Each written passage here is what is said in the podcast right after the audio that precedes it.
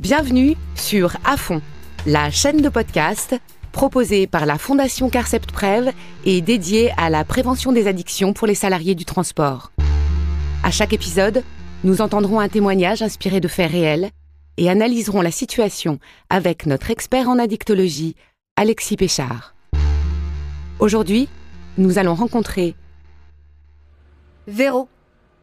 Euh, j'ai des- j'ai j'ai des yeux, hein. J'ai pas d'indifférence.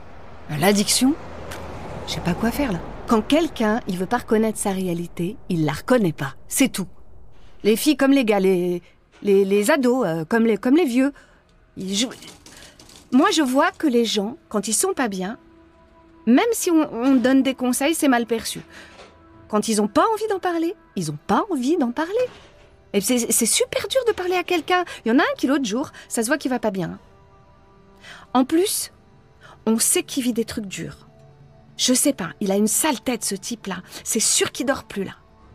Moi, je suis arrivée bien gentiment, doucement, au cul du camion. Mais sincèrement, j'aurais mieux fait de me la boucler, quoi. C'est pas agréable de se faire jeter comme ça, hein, quand on veut aider. Les gens cachent leur détresse. Alors parler à quelqu'un qui est dans cet état, franchement, moi, je sais pas. Véro revient sur une idée reçue très classique. C'est l'idée que cela ne sert à rien de parler de l'addiction à quelqu'un qui est dans le déni, et ça c'est totalement faux. Le déni est un mécanisme de défense ultra puissant pour se protéger d'une réalité qui fait peur sur le plan psychologique. Pour l'entourage, dans ces situations, la question qui se pose est bien souvent celle de la légitimité. Suis-je légitime pour aborder le sujet? N'est-ce pas rentrer dans sa vie privée? Cela va-t-il servir à quelque chose? Gardez à l'esprit que le silence tue plus que l'addiction en elle-même.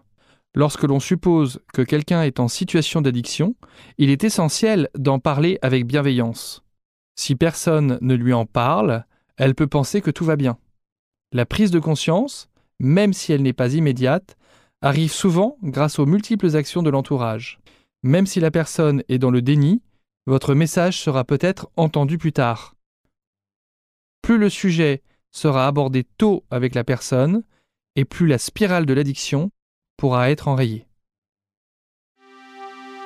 Vous venez d'écouter À fond, le podcast proposé par la Fondation Carcept Prev et dédié à la prévention des addictions des salariés du transport.